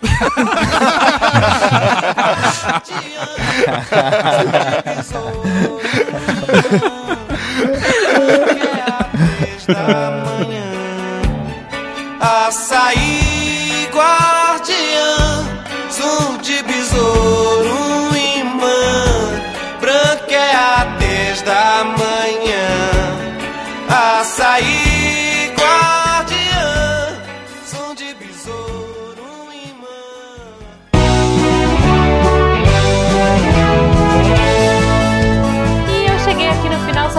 recadinhos marotos, agradecer a todos vocês, nossos patronos que fazem a ciência divertida, que a partir de um real pelo PicPay Padrinho ou Patreon ajudam a gente e ajudam o projeto a continuar. Eu gostaria de dizer que se vocês quiserem trocar ideia com a gente naquele Fala Que Eu Discuto, é no contato arroba. Se for pelas redes sociais, arroba Portal Deviante no Twitter e no Instagram. E, claro, o jeito que a gente mais gosta é aqui pelo post mesmo. Você clica no site do Deviante, entra no episódio de hoje, rola até o final lá e coloca o seu GIF, sua dúvida, sua sugestão e a gente vai ah, trocar ideia com você, tá bom? Os participantes estão sempre de olho aí pra interagir. Eu queria agradecer também ao Cambly que ah, apoia a gente também, que tá aqui agora nesse novo formato. Eu espero que vocês gostem. A gente tá fazendo com muito carinho. Eu e a Debbie agora nós estamos nos revezando aí. Eu tô achando uma experiência muito divertida, muito gostosa. Espero que vocês gostem também e que isso inspire vocês a, quem sabe, trocar ideia aí com os professores que a gente tá falando. E se a gente tá recomendando, gente, é porque eles são gente boa, eles são divertidos e vocês vão adorar conhecer, tá? então, espero que vocês tenham um ótimo final de semana. Vamos ficar com a Deb agora e com os textos da semana. Cola aí, Deb. Beijo pra vocês. Tchau.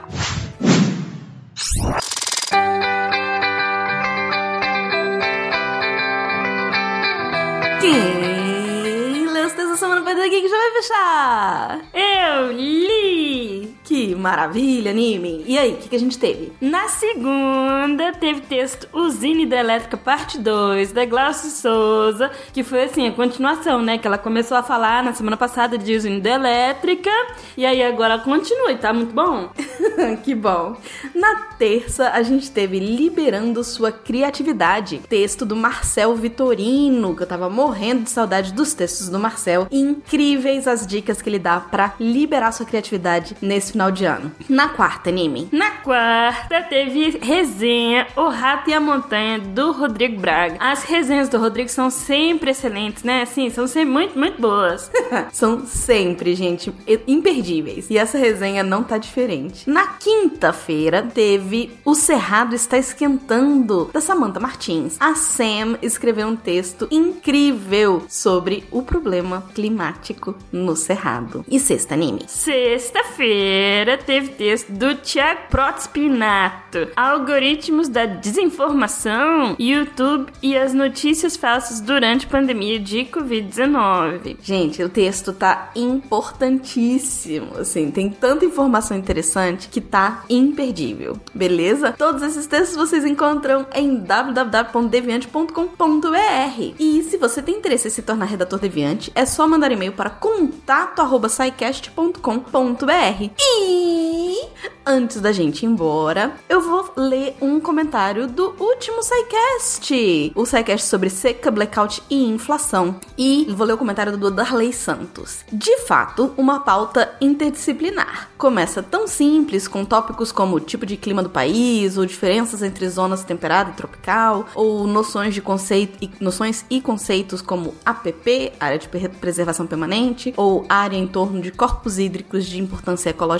imensurável, e vai se comple complexificando com questões econômicas e políticas, como a persistência de atividades de monocultura e pastagem e a responsabilidade governamental ou de gestão política, de gestão na política ambiental, ou incentivos efetivos a formas alternativas e limpas de energia. E eu quis ler o comentário do Darley aqui para vocês, porque todo o SciCast eu posso ter certeza que vai ter um resumo do que foi dito pelo Darley. Então, se você tá na dúvida, ah, não sei se eu vou ouvir esse cast, vai até os comentários, vê se o Darley já resumiu e aí você decide se tá afim de ouvir ou não. Eu só queria agradecer de novo, Darley, pelos comentários e pela fidelidade sempre. É isso, pessoal. Aqui é a Deb Cabral, apagando a luz da Torre Deviante. E o Nime? E o Nime.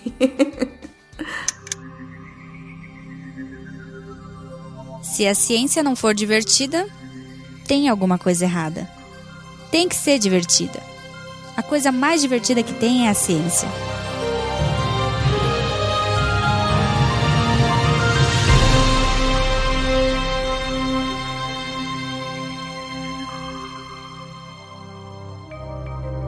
Este programa foi produzido por Mentes Deviantes.